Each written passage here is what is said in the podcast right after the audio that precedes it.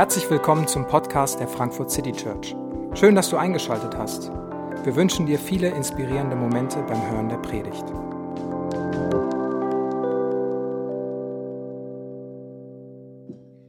Hallo, guten Morgen. Mein Name ist David. Ich bin Pastor hier und äh, wir dürfen uns heute über diese Zeilen, diesen Text, äh, die Geschichte von Jesus, nicht die Geburt, sondern davor, äh, wie es Maria und Josef erging, äh, zusammen nachdenken an diesem heutigen zweiten Advent. Und äh, ich weiß nicht, äh, bist du in Weihnachtsstimmung? Ist das fortgeschritten? Ich weiß manchmal gar nicht so genau, was Weihnachtsstimmung ist.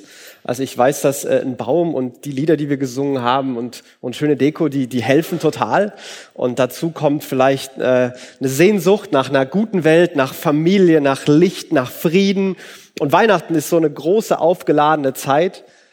Und dann merke ich aber auch, wie ich gerade eine echt stressige Woche hinter mir habe, wie ich überfordert bin, ähm, wie, wie zu viel los ist, wie irgendwie alles nicht so perfekt und heile Welt ist, wie ich mir das vorgestellt habe. Die Weihnachtsgeschichte ist eine der bekanntesten Geschichten wahrscheinlich in unserer Zeit. Und sie ist so bekannt, sie wird so oft dargestellt in diesen kleinen Holzschnitzereien oder dass man unter dem Weihnachtsbaum, haben wir bei meiner Oma früher so ein Krippending aufgebaut, wo dann der Esel hingestellt wird und alles Mögliche. Und man macht es ganz schön. Oder man sieht äh, Krippenspiele, wenn man äh, beim Kindergarten, in der Schule oder was auch immer irgendwo dabei ist und es gibt diese Krippenspiele. Und es ist so eine bekannte Geschichte, die so mit Weihnachten und dieser perfekten Weihnachtswelt verbunden ist, dass ich glaube, dass wir in dem Moment, wo Gott Mensch wird, wie die komplette Menschlichkeit innerhalb der Geschichte vergessen. Und ich möchte mal anfangen und versuchen, uns die, die Augen dafür zu öffnen, was dann da tatsächlich passiert ist und wie wir uns das so ein bisschen vorstellen können. Und ich äh, kann jetzt schon sagen, ich glaube, es wird die eine oder andere ganz äh, romantisch besinnliche Weihnachtsblase so ein bisschen zerplatzen bringen. Also wenn du das nicht willst, kannst du die ganze Predigt la la la la la vielleicht machen, aber nicht so laut, dass dein Nebenmann es nicht hört.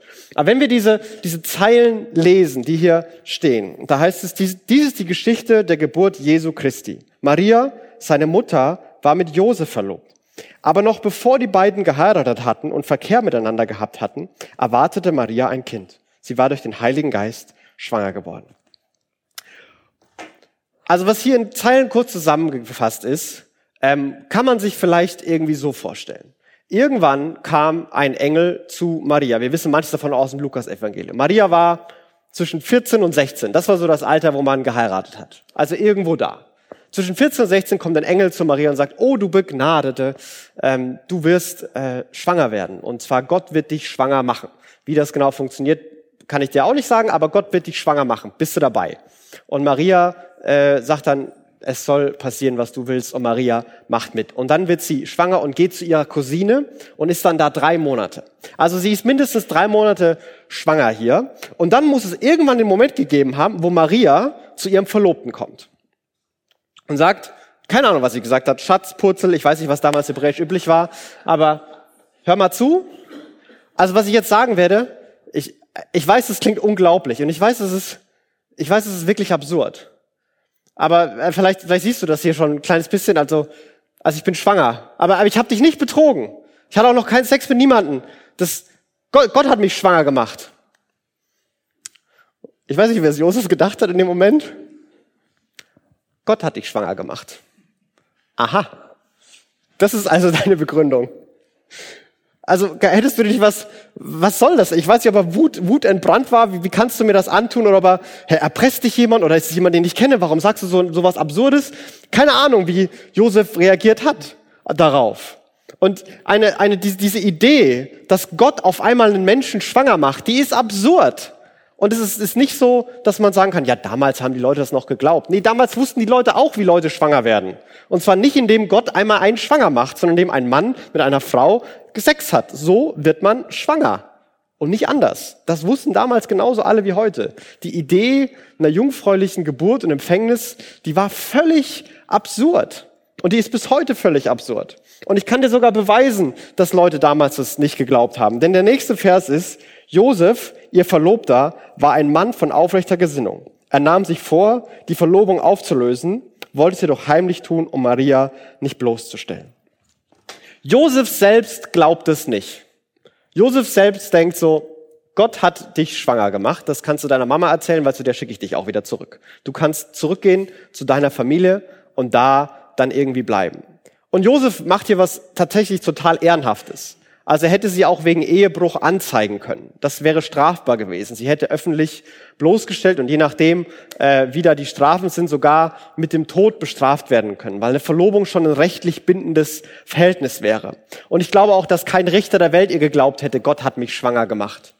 Aber Josef, der, der irgendwie von der ganzen Situation perplex ist, so hat er seine Maria nicht kennengelernt. Warum behauptet sie auf einmal sowas? Und, und er will ihr vielleicht sogar gerne glauben, aber alles in ihm sagt ihm, das kann nicht sein. Ich weiß nicht, was los ist. Irgendwas ist hier komisch. Aber Gott hat mich schwanger gemacht. Eine schwangere Verlobte. Das ist mir zu viel. Geh, geh zu Hause, geh nach deinen, zu deinen Eltern zurück. Regel das als Familie. Ich will dich nicht bloßstellen. Ich will dich nicht, ich will mir nicht rächen oder so. Aber, aber regelt das unter euch so. Ich, ich will damit nichts zu tun haben. Das ist, das ist mir zu viel. Und Josef will raus aus der Nummer. Aber warum, warum war denn all das notwendig? Und was, was meinen wir und was sagen wir, wenn wir über jungfräuliche Empfängnis, jungfräuliche Geburt, dass die Jungfrau schwanger wurde, all, all diese Dinge reden? Es ist absurd. Und es, ist, es wird nicht absurder, wenn man versucht, es zu greifen.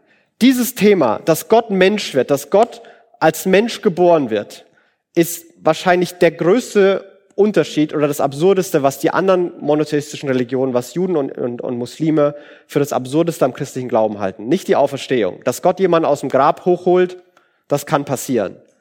Aber dass, aber dass Gott Mensch wird, ist undenkbar. Aber jungfräuliche Geburt heißt, dass Jesus ist ganzer Gott und ganzer Mensch.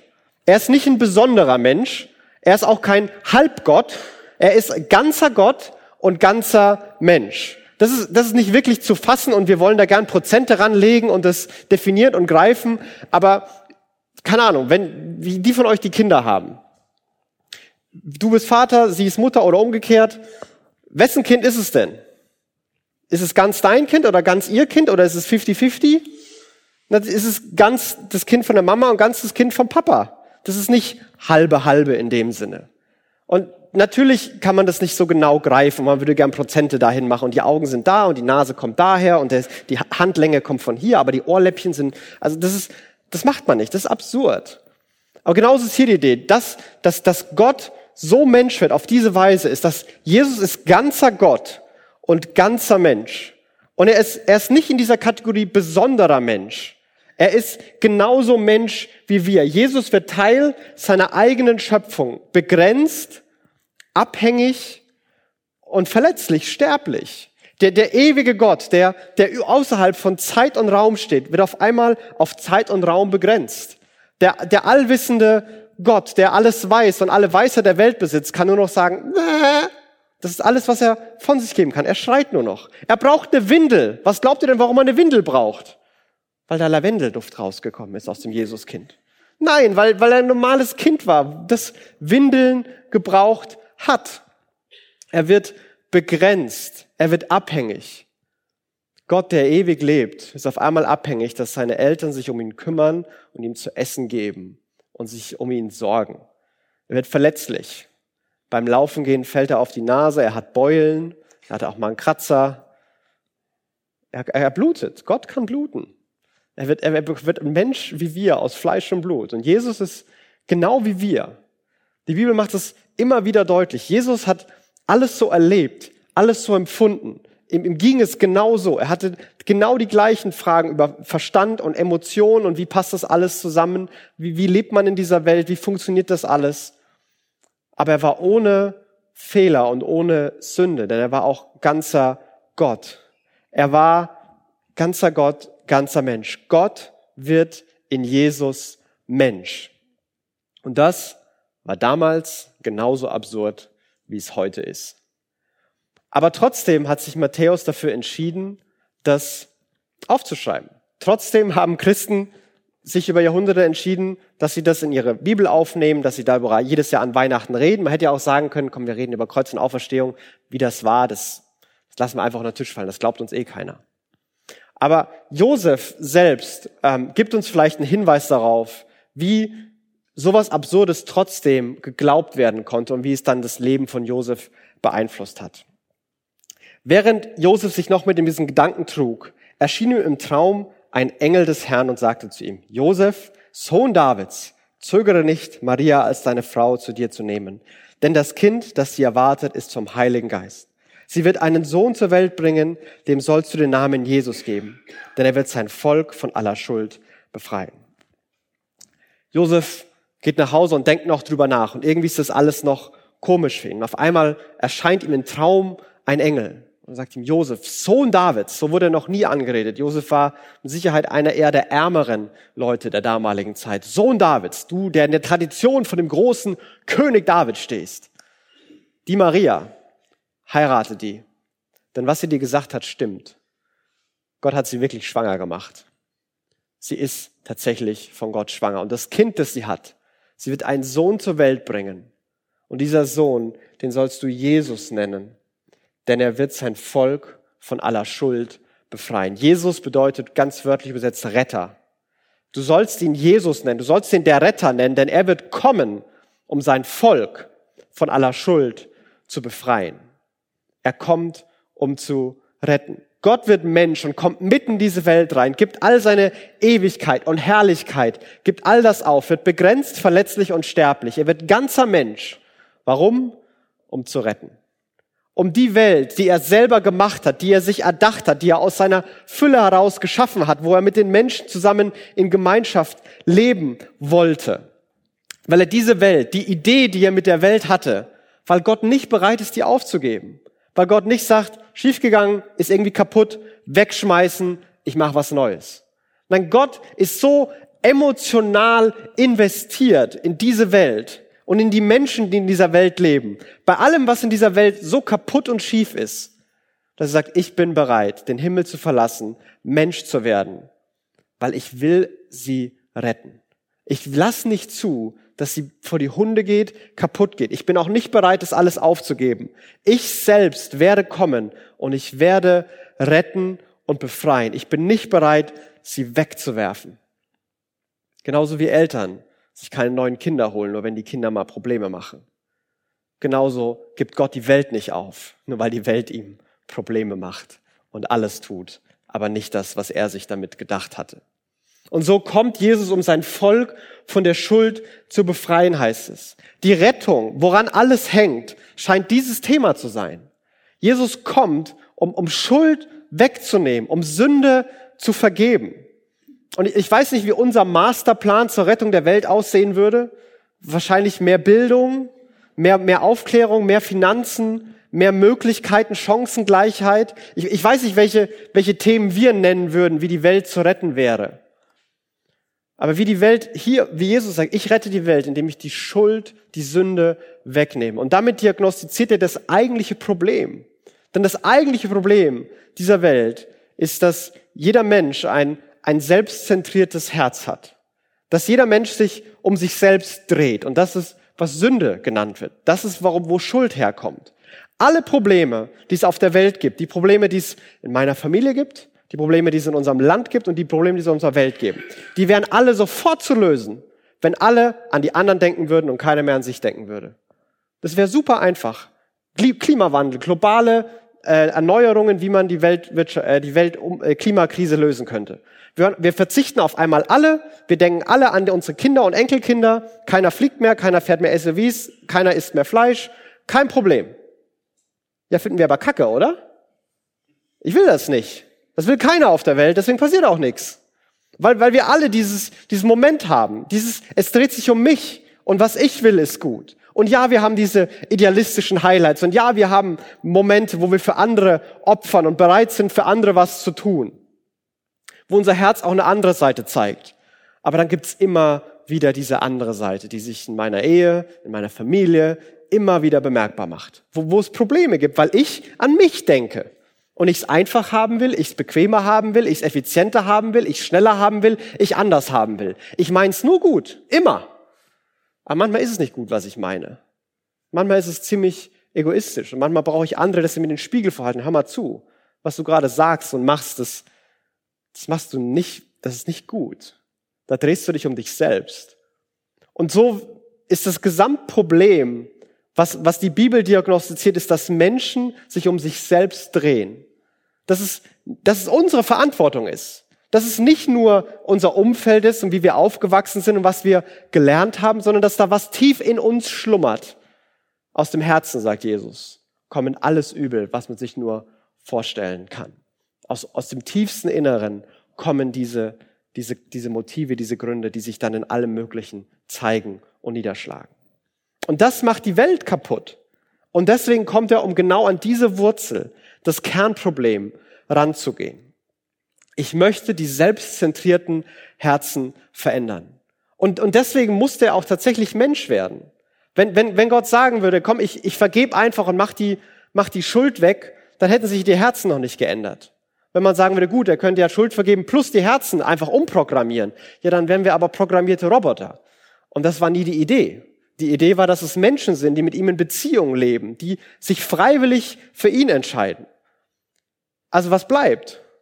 Ja, er muss selber Mensch werden. Denn nur ein Mensch kann die Verantwortung für die, für die Sünde und für die Schuld der Menschen übernehmen. Und nur ein, ein, ein Mensch, Gott, der Mensch wird, der sich so zeigt, der so gewaltig ist, in seiner, in seiner Fürsorge, in seiner Liebe, der seine, seine Hingabe zu dieser Welt so zeigt, ich bin nicht bereit, euch aufzugeben. Ich komme in diese Welt.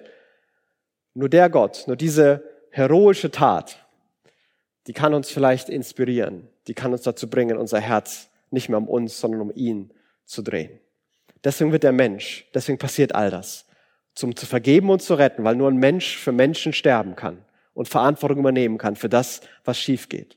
Weil nur ein Mensch beweisen kann, dass er, dass er das wirklich kann und ein Leben führen kann, wie Gott es will. Weil nur so die Welt gedacht war und gedacht bleibt.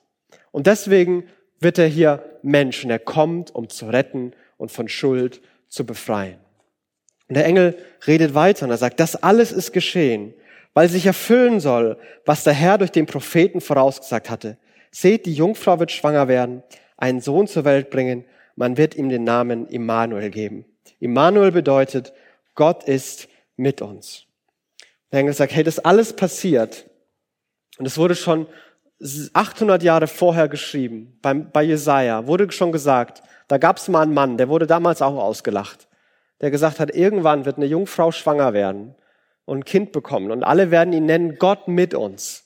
Er wird dieses, dieser Beweis sein, dieser, dieser endgültige, letztgültige Beweis, dass Gott tatsächlich da ist. Das ganze Alte Testament, die ganze Bibel ist voll davon, wie Gott sich immer wieder auf die Menschen zubewegt. Aber diese ganze Geschichte, diese ganze Bewegung hatte von Anfang an einen Fokus. Wir haben es letzte Woche versucht, so ein bisschen zu ahnen, aber diese ganze Geschichte läuft auf eine Schnittstelle zu. Die ganze Geschichte der Welt war schon immer geplant dass es nur einen Fokus und einen Helden gibt und eine Person, um die sich alles dreht. Und das ist das Kind, das von einer Jungfrau geboren wird. Der Junge, der ganzer Mensch und ganzer Gott ist. Jesus, der der Christus ist. Und er soll Jesus heißen, aber er wird Immanuel sein. Jesus ist Gott mit uns. Er ist die, die letzte und die größte Offenbarung dessen, wer Gott wirklich ist. Wenn wir wissen wollen, hey, wer ist Gott eigentlich? Was hat Jesus getan? Was hat Jesus gemacht? Wie hat Jesus gelebt? Wie hat Jesus gedacht? So ist Gott. Noch zu Mose hat er gesagt, niemand kann mich sehen, niemand kann mein Gesicht sehen. Und auf einmal konnte man sein Gesicht sogar anfassen.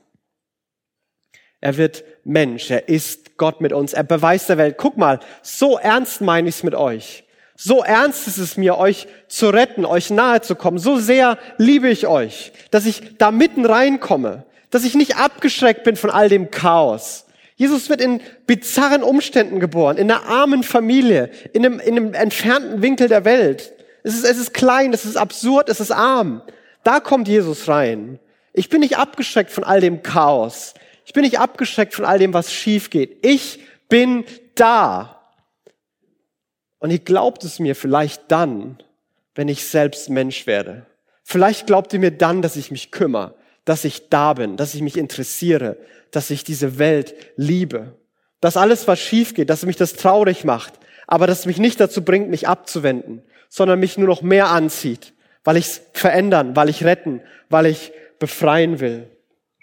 Und so ist jede Beziehung, die es die, die, Gott, die Menschen zu Gott haben können. Jede Beziehung wird von Gott initiiert und von Gott geschenkt. Gott ist es, der kommt. Gott ist es, der da ist. Gott ist es, der mit uns ist. Wir müssen kein, kein, kein Mantra durchlaufen, kein Gebet aufsagen, keine zehn Schritte tun, um endlich bei Gott zu sein oder, oder, oder, oder Christ zu werden. Nein, Gott ist da.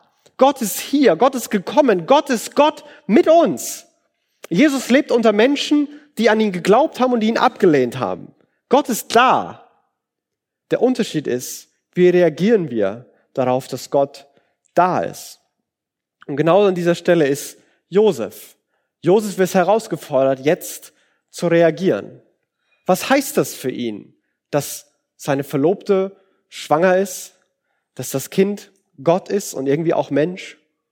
Was macht Josef? Wie reagiert er? Als Josef aufwachte, folgte er der Weisung, die er dem Engel des Herrn gegeben hatte, und er nahm Maria als seine Frau zu sich. Er hatte jedoch keinen Verkehr mit ihr, bis sie einen Sohn geboren hatte. Josef gab ihm den Namen Jesus.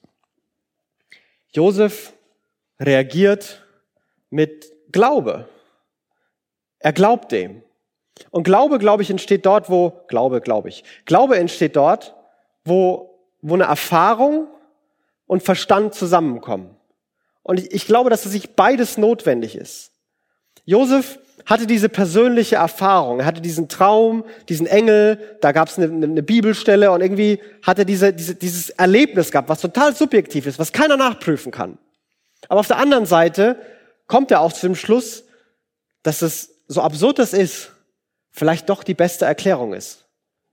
Also Maria, die, die, die, also wenn die mich angelogen hätte, die hätte sich noch eine bessere Lüge ausdenken können, als Gott hat mich schwanger gemacht. Da gibt es tatsächlich bessere Optionen. Warum kommt dann dieser Engel und sagt mir noch irgend sowas? Und das, das passt alles nicht zusammen. Und das, wie alles irgendwie dann doch zusammenpasst, ist, wenn diese Absurdität, dass Gott wirklich Maria schwanger gemacht, dass Gott wirklich Mensch wird, wenn diese Absurdität zutrifft. Es ist immer noch absurd, aber irgendwie ist es die beste Erklärung für all das, was ich hier erlebe und sehe. Und so kommen Erfahrung und Verstand zusammen. Wenn unser Glaube nur Erfahrung ist, nur Gefühl, nur was wir erleben, dann sind wir manchmal begeistert und voller Tatendrang und manchmal demotiviert und depressiv. Denn Gefühle kommen und gehen. Ich wette, dass Gefühle bei Josef gekommen und gegangen sind. Ich glaube nicht, dass er Jesus irgendwann die Windel aufgemacht hat. Immanuel, Gott ist mit uns. Sondern ich glaube, oh mein Gott, Wahrscheinlich war es eher in die Richtung. Ich glaube nicht, dass er da das Gefühl hat, oh, Gott ist mit uns. Nie im Leben hat er das Gefühl gehabt. So wie, das kann doch nicht sein. Wie kann denn Gott eine Windel so voll bekommen? Aber vielleicht hat er diese Gedanken gehabt. Also da waren mit Sicherheit manchmal, manchmal Zweifel da und Gefühle kommen und gehen. Und Glaube muss mehr sein als Emotion und Gefühl. Es braucht auch diese Verstandkomponente, aber es darf nicht nur Verstand sein. Denn wenn ich nur all das für richtig halte, dann wird unser, unser Glaube, unsere Überzeugung sehr stabil. Wir werden nur nichts machen von dem, was wir glauben. Wir wissen ja die ganzen richtigen Sachen, so ist es und so ist es und so ist es. Aber was uns zu, zu Bewegung bringt, was uns leidenschaftlich macht, was Veränderung bringt, ist, wenn da Erfahrungen, Emotionen dazukommen. Wenn es eben nicht nur Theorie ist, wenn es eben nicht nur für Wahrhalten ist. Und trotzdem braucht diese stabilisierende Komponente. Nein, das ist so. Nein, ich glaube, dass das stimmt, ob ich das gerade fühle oder nicht. Ich bin davon überzeugt. Und für Josef kommen die beiden zusammen. Eine, eine, eine Verstands- und eine Erfahrungskomponente. Und das ist Glauben. Das ist Vertrauen. Manchmal, ob unser Glaube sich lohnt, ob das stimmt, sehen wir, wenn wir, wenn wir zurückschauen. Josef konnte, glaube ich, am Ende seines Lebens, und wir wissen nicht, wann er gestorben ist, er ist mit Sicherheit gestorben, bevor Jesus 30 Jahre alt geworden ist, weil wenn immer wir die Evangelien weiterlesen, wir von Josef nie irgendwas hören. Der ist einfach weg. Ich weiß nicht, aber am Ende seines Lebens, hey, das war's wert. Ob Maria am Ende ihres Lebens sagen würde, hey, das war's voll wert, auch wenn sie in manchen Momenten mit echten Schwierigkeiten hatte. Weil, weil dieses Leben, für das die beiden sich entscheiden in dem Moment, Es ist wirklich nicht einfach. Jesus kommt zu ihnen und er durchkreuzt alle ihre Pläne. Wenn Gott mit uns ist, auf einmal geht es um Gott und nicht mehr um uns. Ich wette mit dir, dass Josef und Maria einen anderen Lebenstraum hatten als den. Als sie sich verlobt haben, wette ich, dass sie andere Pläne hatten als von Gott schwanger werden, dann schwanger heiraten, die ersten Ehemonate keinen Sex haben und dann äh, sofort mit Kind verheiratet sein. Nie im Leben war das denen ihr Lebenstraum. Möchtest du mit 16 schwanger sein von Gott und dann, dass alles sich darum dreht? Möchtest du eine Verlobte haben, die auf einmal zu dir kommt, hör mal zu, Schatz, ich bin schwanger und du weißt, das ist nicht von mir? Nein, ihr Leben hat sich komplett geändert. Ihr Lebenstraum wurde zerstört. Und sie haben sich entschieden, wir geben unseren eigenen Weg auf und wir gehen mit Gott mit. Gott ist mit uns und das verändert unseren Lebensentwurf. Das verändert unseren Lebenstraum. Wir folgen jetzt seiner Agenda und gehen ihm hinterher. Sie sind nach Nazareth zurückgezogen. Nazareth war ungefähr 100 Mann groß. Was glaubst du, was in einem 100 Mann großen Dorf passiert, wo eine Frau schwanger heiratet und die offizielle Geschichte dazu ist, Gott hat sie schwanger gemacht? Was glaubst du, womit die ihr Leben lang aufwachsen? Womit Jesus sein Leben lang aufwächst? Mit was für Geläster und mit was für Gerede? Wie der belächelt wird und ausgegrenzt wird? Dafür entscheiden die sich. Dafür entscheiden sich Maria und Josef, weil sie das glauben, weil da Erfahrung und Verstand zusammenkommen. Und ich finde, Gott mit uns, erst auf einer Ebene, finde ich so ermutigend und so bestärkend. Hey, Gott ist da, Gott kümmert sich, Gott tröstet, Gott stärkt, Gott ermutigt. Auf der anderen Ebene frage ich mich, will ich das wirklich? Also will ich, dass Gott immer bei mir ist. Wenn ich meine letzte Woche denke, hätte ich gewollt, dass Gott tatsächlich immer so neben mir sitzt und dabei ist. Und wenn, wenn ich mein, an mein Leben denke, was ich mir noch wünsche, was passieren soll, will ich da Gott dabei haben, wenn Gott nicht der ist, der mir hinterherläuft, oh, es ist unbequem, hier ist noch ein Kissen. Sondern wenn Gott der ist, der sagt, hey, ich laufe dir hinterher, aber die Tür, die mache ich nicht auf, weil wir gehen da lang. Und du kannst den Kopf so oft dagegen schlagen, wie du willst, auf den Boden äh, dich werfen und schreien, Gott, wo bist du? Wir gehen da lang. Das, das wird nicht passieren. Will ich das? Will ich, dass Gott bei mir ist? Will ich dieses Leben haben? D denn Gott kommt mit seiner Agenda. Gott kommt nicht, um unsere Selbstverwirklichungsträume alle zu erfüllen. Wenn wir, wenn wir Christsein so versuchen zu leben, dann werden wir ziemlich schnell frustriert sein, wahrscheinlich aufhören, relativ schnell aufhören, Christ zu sein. Ich habe jetzt an Jesus geglaubt und irgendwie funktioniert es nicht. Die Probleme sind noch da, die schwierigsten sind noch da. Es ist alles nicht so, wie ich es mir vorgestellt hatte. Ja. Hallo, das ist immer so. Willkommen in der normalen Erfahrung von uns allen. Denn Gott geht seinen Weg. Wollen wir das, dass Gott bei uns ist? Maria und Josef haben sich dafür entschieden und ich glaube, sie haben es nie bereut. Matthäus, der das hier alles schreibt, hat sich dafür entschieden und ich glaube, er hat es nie bereut. Sein Evangelium endet auch genau mit diesem Gedanken, dass Gott bei uns ist. Es sind, vielleicht kennst du auch diese Verse, die mit denen Matthäus sein Evangelium beendet. Und die allerletzten Verse, Jesus sagt das, als er gerade dabei ist zu gehen, sagt Jesus das. Jesus trat auf sie zu und sagte, Gott hat mir unbeschränkte Vollmacht im Himmel und auf der Erde gegeben. Darum geht nun zu allen Völkern der Welt und macht die Menschen zu meinen Jüngern und meinen Jüngerinnen. Tauft sie im Namen des Vaters und des Sohnes und des Heiligen Geistes. Lehrt sie, alles zu befolgen, was ich euch aufgetragen habe. Und das sollt ihr wissen. Letzter Satz im Matthäus-Evangelium. Ich bin immer bei euch, jeden Tag, bis zum Ende der Welt. Ich bin immer bei euch, jeden Tag, bis zum Ende der Welt. Gott wird Mensch, er rettet die Welt, er stirbt am Kreuz, er steht auf. Und am Ende von all dem steht dieser Satz, ich bin bei euch alle Tage. Aber das ist mit dem Auftrag verbunden. Das, das Kreuz, der Tod und die Auferstehung, die sind das Zentrum von Gottes Geschichte. Aber sie sind nicht das Ende. Okay, Jesus ist auferstanden, jetzt können wir alle nach Hause gehen. Nein, er, er verbindet das mit einem Auftrag. Geht in alle Welt. Ich bin bei euch. Und ich bin bei euch mit meiner Agenda. Und meine Agenda ist, dass ihr in die Welt geht und alle Menschen zu Jüngern macht, zu Menschen, die an mich glauben und deren Leben von mir geprägt ist. Dass ihr ihnen alles beibringt. Nicht nur theoretisch, sondern dass sie so auch leben.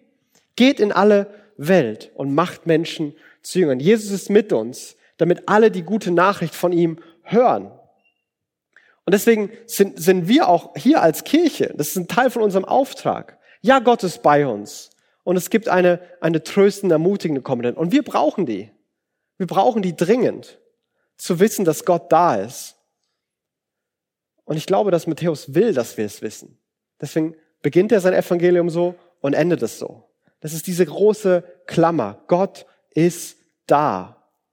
Und es ist immer beides. Es ist Auftrag und es ist Ermutigung. Es ist Auftrag zu gehen, Auftrag so zu leben, Auftrag seiner Agenda zu folgen und gleichzeitig die Ermutigung, hey, was immer kommt und selbst wenn du nicht auf meinen Wegen gehst, ich werde dich nicht alleine lassen. Ich werde dich nicht in die Irre gehen lassen. Ich werde hinterherlaufen und dich zurückbringen. Aber wir gehen meinen Weg. Und wenn wir das glauben, wenn wir sagen, hey, ich will, dass Gott bei mir ist. Und, und Weihnachten ist für mich dieser Beweis, dass Gott wirklich dieser Immanuel, dieser Gott mit uns ist. Wie würden sich unsere, unsere Kirche, unsere Familien, unser Leben, wie würde sich mein Leben verändern, wenn ich das glauben würde?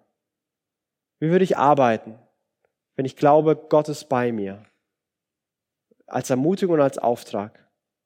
Wie würde ich mich in meiner Familie verhalten? meinem Ehepartner, meinen Kindern, meinen Eltern, mit meinen Freunden. Wenn ich das glaube, Gott ist tatsächlich bei mir bis ans Ende der Welt, komme was wolle, in hoch und tief. Ich kann in meinem Leben zurückblicken und sagen, bei allem, was schief gelaufen ist und bei alles, was gut war, irgendwie war Gott immer da. In manchen Momenten habe ich das Gegenteil geglaubt, aber im Rückblick können wir es sehen. Vielleicht ist das ein Impuls für dich, der dich ermutigen kann, wenn du auf dein Leben zurückguckst, um dann nach vorne zu gucken. Aber was würde sich verändern, wenn wir das glauben würden, dass Gott wirklich mit uns ist? Jetzt. Jede Sekunde. Egal, wo wir hingehen. Egal, was wir machen. Gott ist da. Ich möchte ein Gebet sprechen. Jesus, ich ähm, danke dir, dass du Mensch geworden bist. Ich danke dir, dass du diesen, diesen Weg auf dich genommen hast und du siehst, wo das für uns echt an manchen Stellen unverständlich ist. Du siehst, wo das absurd ist. Du siehst, wo wir zweifeln. Du siehst, wo wir gerade die Fragen laut im Kopf haben. Wie kann das sein, wenn unser Leben so aussieht?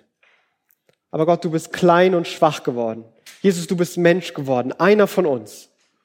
Und ich bitte dich, dass wir heute oder in den nächsten Tagen oder wann auch immer, dass wir diesen Moment haben und diese, diese Phase haben, wo unsere Erfahrung und unser Verstand zusammenkommt.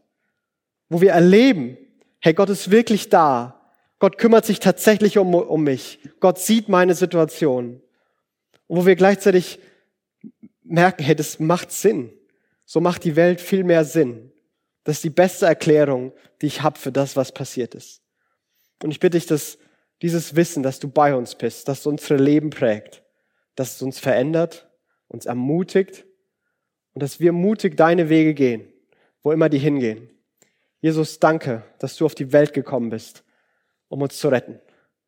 Dass du, egal wer wir hier heute sind, dass du uns nicht wegwirfst, sondern sagst, hey du, du sollst mein Kind werden.